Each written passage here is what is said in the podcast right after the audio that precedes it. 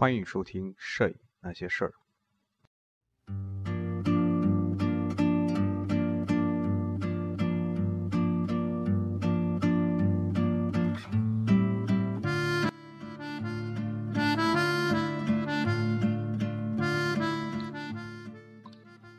各位影友，大家好，欢迎收听《摄影那些事儿》，这里是《摄影那些事儿》第三十九期。这一期给大家推荐一本书，书的名字叫做《回眸西北风》。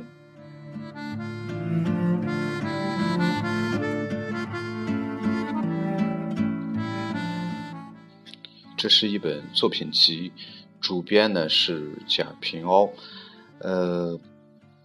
这本书并不是我本人买的啊，也是朋友啊朋友买的，然后我借来看啊，然后呃简单说一下这本书的情况吧，因为这本书非常的大啊，非常的大，它的体积呃大概是一个偏正方形啊，一个正方形的一个开本，我没看到是是是多少啊，这然后这本书的这个出版社呢叫做。啊，陕西电子音像出版社，呃，定价呢是两百一十元，但是我的这个朋友呢，他买的时候呢是花了两百四十五，呃，是从这从这个呃淘宝网啊，那么只有一个地方叫做映画廊，那么这也是那日松开的一个网店啊，在七九八有这本书，呃，七九八的映画廊好像叫映画廊吧。有这本书是按照原价也是定价卖的，但是如果是在淘宝上的话，你会只搜到一家店铺在卖，那么价格呢是两百四十五。呃，实际上我是啊，我平时是比较少的买这种作品集啊，当然我的朋友可能非常喜欢，然后他就买了，然后我就拿来看吧。呃，因为摄影作品集这个东西啊，除了是非常非常经典的一些。一些这个作品，啊，基本上我不会花太太大太大的这种这种价钱去买啊。比如说，曾经买过提到过这个美国人弗兰克的罗伯特弗兰克的美国人，然后就是啊，中国纪实摄影的一些这个一些前辈们，他们王文澜啊、朱宪民啊、安哥啊等等啊，他们的一些作品集，当然都不是特别特别贵的啊，一些小黑书。呃，那么。呃，我我更喜欢看的就是文字类的书啊。然后这本书啊，回到这本书上啊，呃，这本书既然是作品集啊，它就没有太太多的内容啊，因为作品的这个图片呢，可能我在这说呢，大家就可能不会有太直观的印象。那么我，所以我们这期节目呢，作为推荐书目来说啊，它不是一本理论书，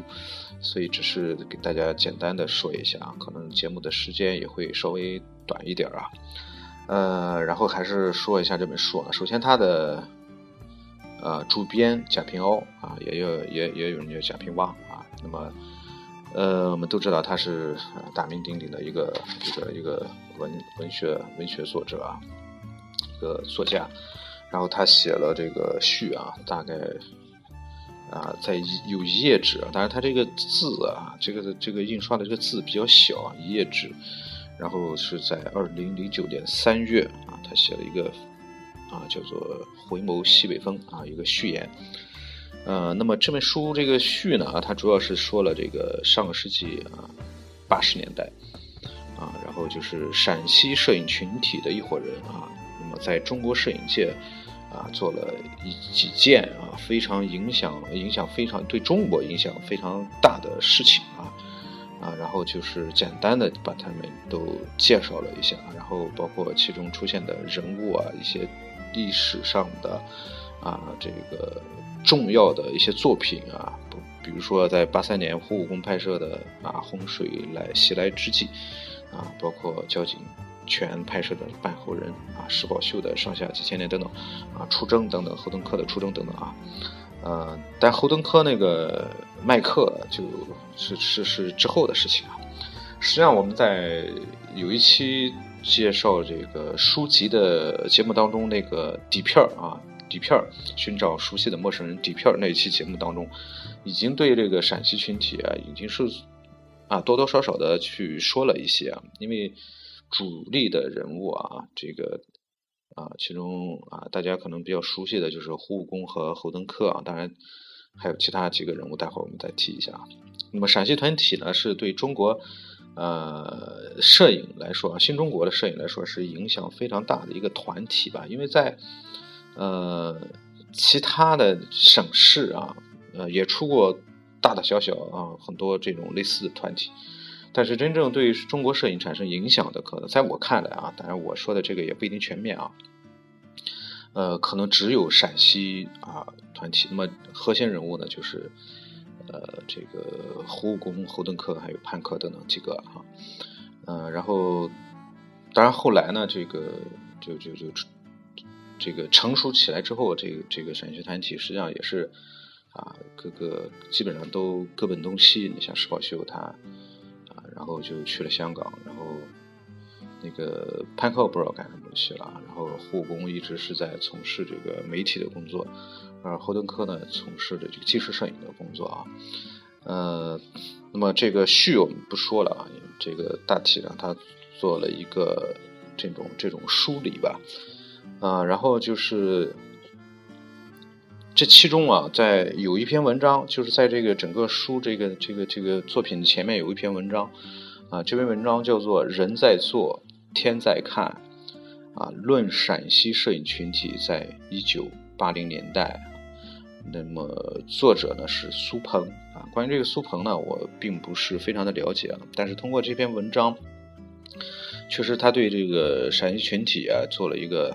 非常详细的一个论述啊。呃，当然，它不像底片那样是针对性的针对某个人啊，它这个是是着眼于大局啊，大局啊。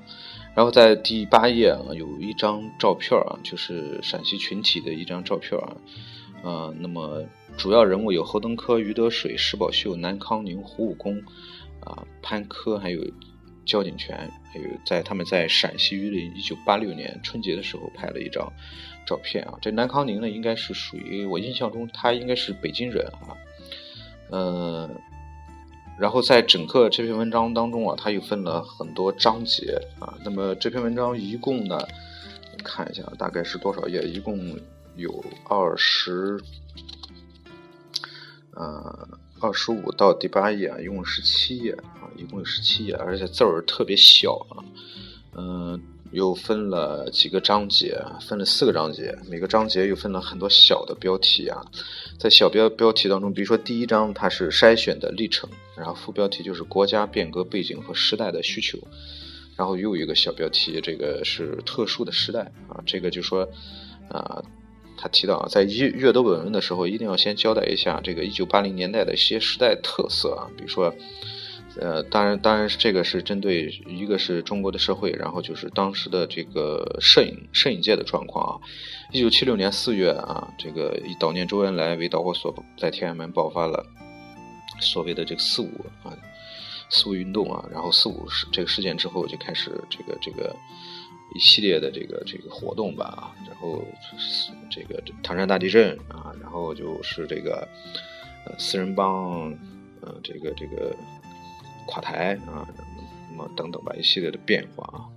呃，然后就说这个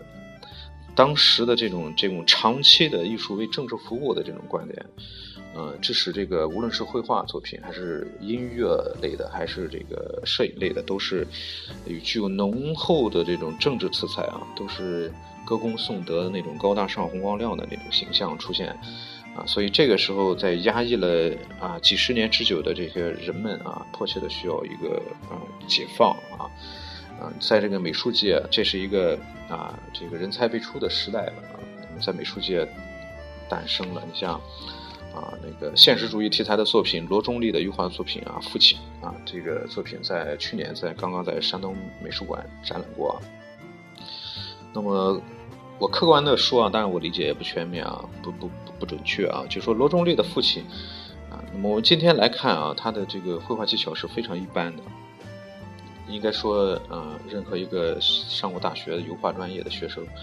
画到这个程度是绝对没有问题，应该是比他好的啊。但是，但是为什么他的这个作品意义如此之重大呢？因为他开拓了是一个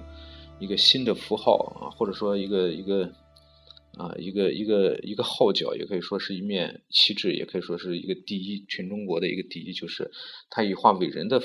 尺幅来画了一个老老农民，是不再使这个艺术不再是仅仅是伟人的专利啊，这么那么包括陈丹青的啊西藏组画等等啊一系列的作品，都说明什么呢？说明这个艺术的对象开始从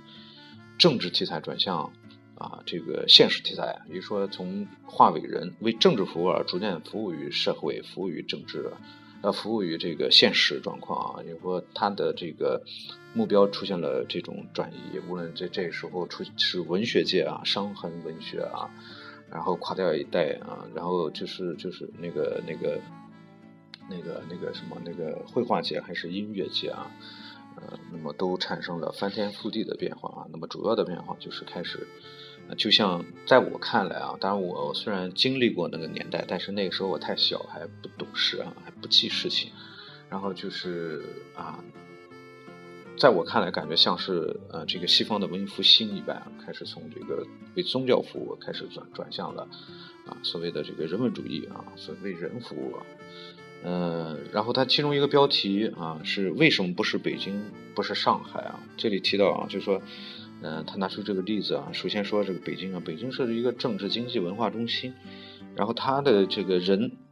啊，这个人才超出了一般的这种省市啊，而且他他他他拥有大量的这种杰出的人才啊，比如说在一九七六年的四五摄影啊，这这是一次自发的，对中国摄影也具有非常非常非常重大的意义、重要意义的一次摄影啊运动，然后把。举办了这种这种四四月影会的各种连连续好像几届三届啊展览，那么呃那么随着这个展览呢，也诞生出了一大批这个这个这个摄影人啊。那么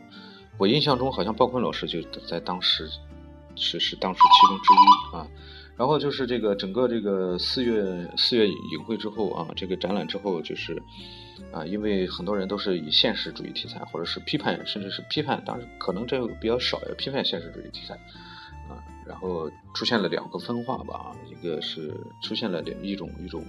一种一一种是以这个艺术派啊，然后另外一种是纪实派啊，那么那么这些涌现出来的一些摄影摄影人呢，他们很快就被啊就被这个社会消化掉了啊，那么所就是被各大媒体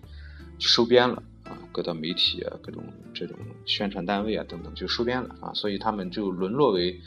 呃专业的这这种摄影师啊，在专业的摄影岗位上啊，很多人都都是这都是都是以这个以这种形式啊登上这种专业摄影的这种地位啊，所以他的这种力量啊，这种是这种摄影的那种力量就被消化掉了啊。然后上海他提到说这个上海啊，因为上海呢，它这个经济比较发达，而且诱惑比较。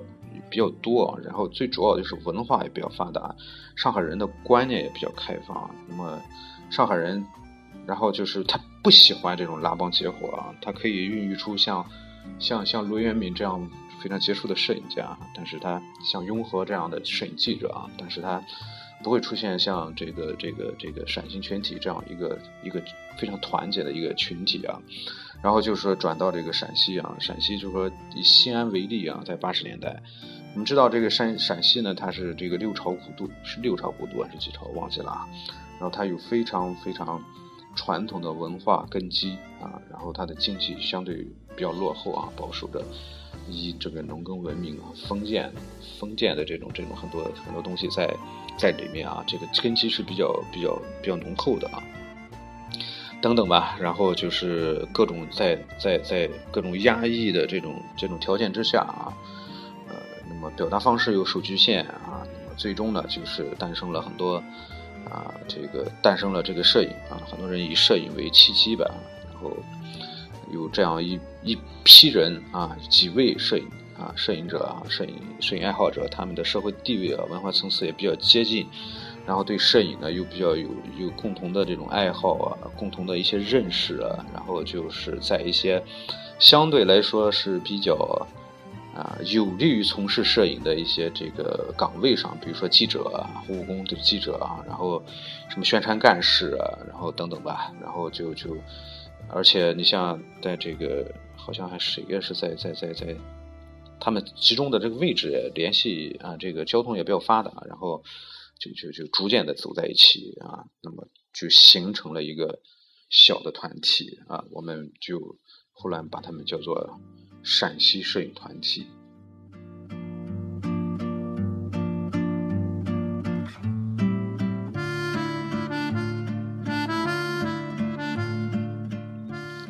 啊，一些具体的东西我们就不说了啊。然后就是啊，他们也是在逐渐的在在在探索啊。那么其中提到了护工啊，护工的这个洪水来临之际啊，获得了中国首届新闻摄影年度最佳奖啊，给护工带来了全国性的知名度和号召力啊啊，这也是新中国有史有史以来第一次直接反映自然灾害现场的这个新闻照片啊。啊，然后这个他当时胡武功拍的这组照片的时候，他在各个这个主流媒体上是不敢发的啊。但是最后他投到这个新创刊的英文版的《中国日报》啊，呃，就是这个给刊登了，还而且刊登在第一版啊。那么总编辑叫封西良啊，那么这是一个这是一个锐意改革的人士啊，他和这个摄影部的主任王文澜啊是。都是属于对这个中国摄影、新闻摄影啊做出非常大贡献的这个人物啊。然后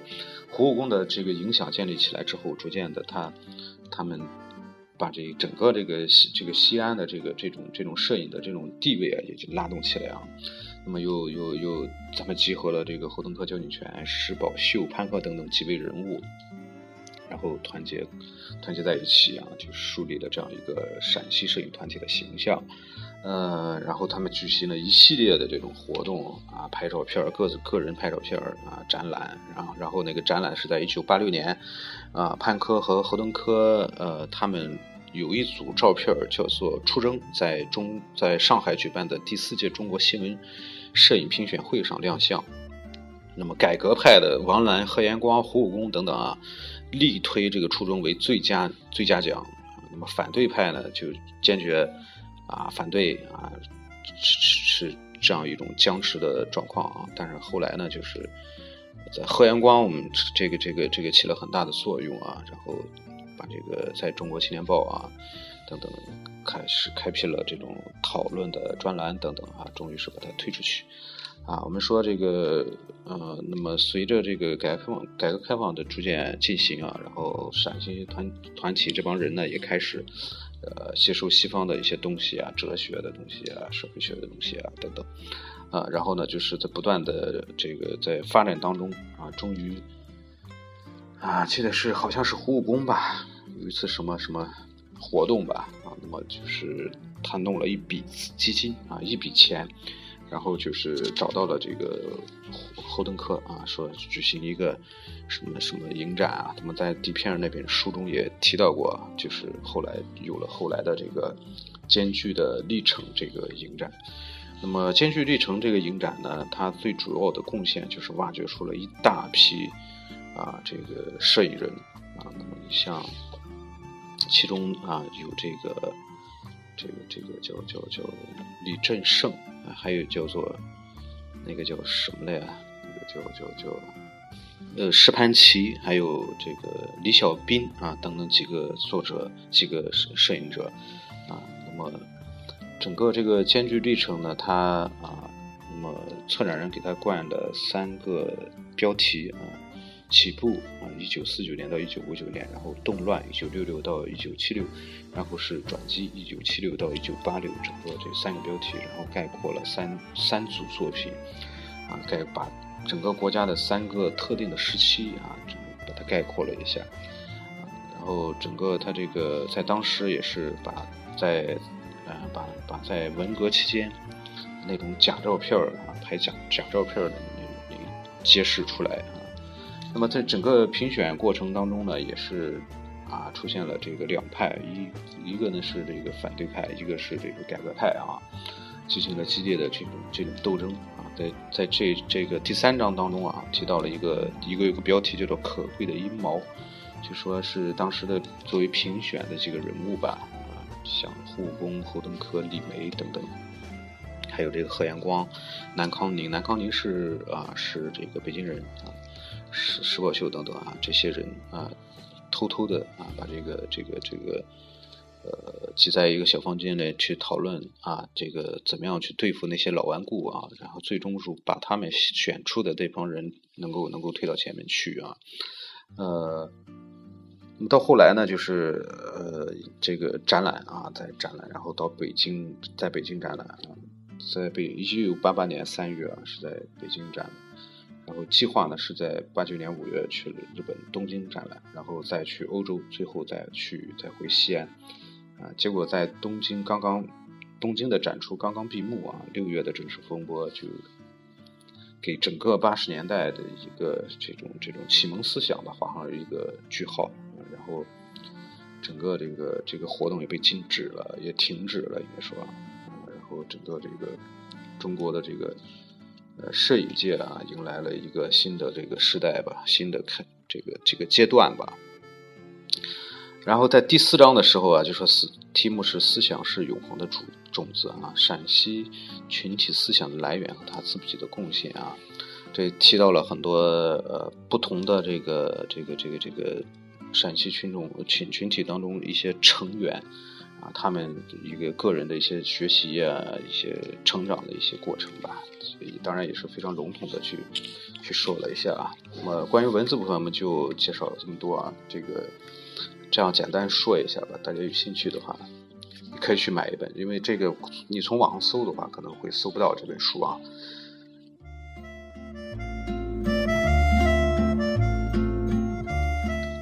然后把这个出现了几个人物的作品啊，出现了几个人物说一下吧。啊，首先出现的第一个人物是叫白涛啊，白涛，呃，他这个这个这个书的他整个这种形式啊，就是首先是这个作者的一张这个摄影者的摄影的一张照片，然后一个自我介绍啊，然后就是一些他的这个作品啊，那么当然都是基本上都是拍摄在一九。啊，这个这个七十年代、八十年代等等的一些作品啊，那么呃是具有明显的这种时代特色的啊。然后那个其他作者还有这个第二个呢，就是这个侯登科。那么侯登科呢，大家可能呃比较熟悉的啊。那么但是这个时候还他还没还还还没有他的这个这个这个麦克啊，麦克还在这时候还没有。那么也是一些他非常具有代表性的一些作品，啊，呃，然后呢就是这个焦景泉，第三个人物呢就是，呃，第三个人物是胡武功啊，胡武功。那么胡武功呢，在我看来啊，他是他侯他和侯登科呢是陕西群体的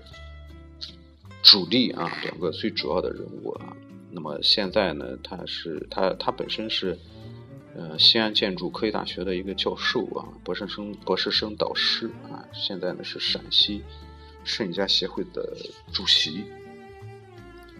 呃，第四个人物，然后下一个就是焦景泉啊，焦景泉。呃，焦景泉呢，他是这个这个现在他年龄也比较大了啊，现在也已经退休了。那么，然后另外一个人物是李胜利啊，李胜利呢，他可能是，相对来说大家可能啊知道他就不是啊不是特别多的啊。那么实际上他们在包括这个焦景泉，他们和呃和这个护工和何登科是在一起拍照，在一起拍片，所以你看。很多照片，他们的场景是在一个场景当中，然后具有护护工的作品，也有这个何登科啊，也何登科也曾拍过类似的场景啊，在底片那本书中也曾经提到过。然后下一个人物是李少彤啊，李少彤，呃，那么李少彤呢，他是山东的济南人啊，那么生于一九三九年，那么如今也是年龄比较大一个老前辈啊。啊，当然他，那么下一个是潘科啊，潘科就不说了，底片的那那本书的作者啊，然后呢是这个邱晓明，然后是石宝秀啊，那么那么最后一部分呢是这个个人的一些文摘啊，那么个人的一些文集啊，最后呢一个呢是整个这个。啊，陕西群体的大事记，啊，他们的呃这个一些活动吧啊，整个的一些重要的事件啊，呃。其体就说是一个年表啊，一九八一年啊，比如说我们简单简单挑几个说一下吧。一九八一年，胡武功在陕西在桂林召开的全国摄影理论年会，并入选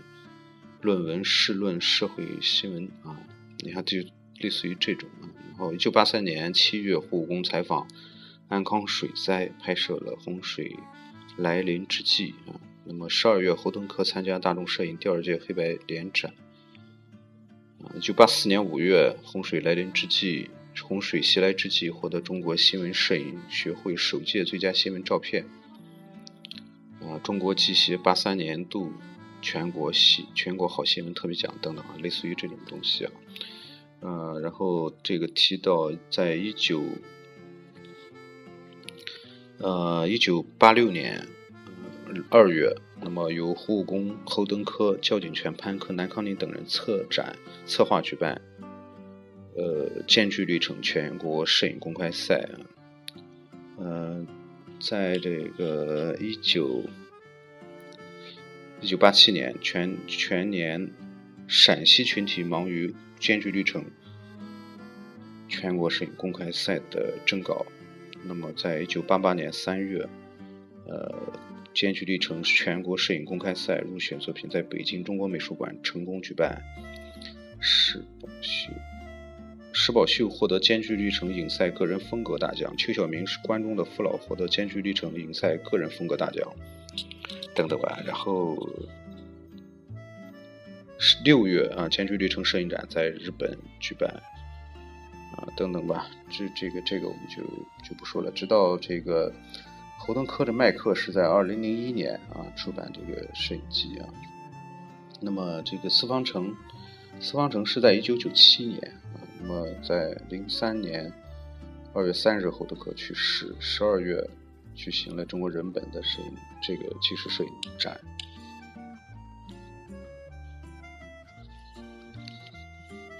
那么其他我们就就就就就不说了吧，在最后一部分有一个一九八零年代。背景资料啊，他提到了一些这个这个除了这个什么啊一些社会上的事件，文文学艺术界的一些事件，比如说，一九八一年一月，北京首都国际机场壁画中的裸体形象引起争议啊，然后提提到这个邓丽君的歌声，八月啊，邓邓丽君的歌声风风靡大江南北啊，然后八一年，林彪、江青反革命集团审。集团案审结啊，然后像那个八月，邓小平提出“一国两制”啊，美学热进入高潮，然后等等吧，这个这个一些嗯一些这个社会社会的重要的一些事件啊，一直到一九八九年，一九八九年的五月，那么之后就就没有了。那么这个就是整个这本书的一个状况吧。这本书啊，应该说这本书，这个这个，在我看来啊，它是具有啊非常重要的价值啊。那么这个价值就是对整个陕西群体呢做了一个梳理和总结啊。那么你如果是对陕西群体比较感兴趣的话，那么他们他们的人物介绍。及陕西陕西团体啊，陕西团体出出现的这个时代背景和原因，以及他们发展的这个历程啊，那么都有一个非常好的这个总结。然后他们，然后具体的就是，呃，陕西全体每一个人的作品啊，他们具有代表性的作品，而且整个这本书是非常非常厚啊，非常厚，呃。截止到图片这个这一页的时候，大概四百多页啊，一共呢大概有四百四百八十多页。那么至于值不值呢？这个就需要看你个人的理解啊。呃，非常抱歉，这期节目更新有点晚啊。那么这期节目在在在在录制的时候也出现了很多问题啊，因为我因为这个这个嗓子出现了一些问题啊，所以导致说话的时候有一些。不舒服的地方啊，所以经常会去暂停一下，然后去去去处理一下啊。啊，另外呢，就是就是这这个这本书是实际上在我拿到手之后，第一想到的，第一第一下，首先想到就是先把它，就是想把它介绍给大家，啊，只是作为一本摄影作品集的话啊，恐怕它啊相对来说比较难推荐啊。如果是大家感兴趣的话，倒不一定去买啊，你可以对陕西群体啊，可以在网上搜一下，啊，感兴趣的话可以搜一下他们的作品，虽然完整的作品可能。可能并没有办法搜到，但是啊，他们的代表作还是能够呃看到的啊。好了，这期节目我们就到这里。那么欢迎大家关注我的新浪微博，新浪微博搜索“宋略部”，和我进行交流互动。好了，这期节目到这，各位再见。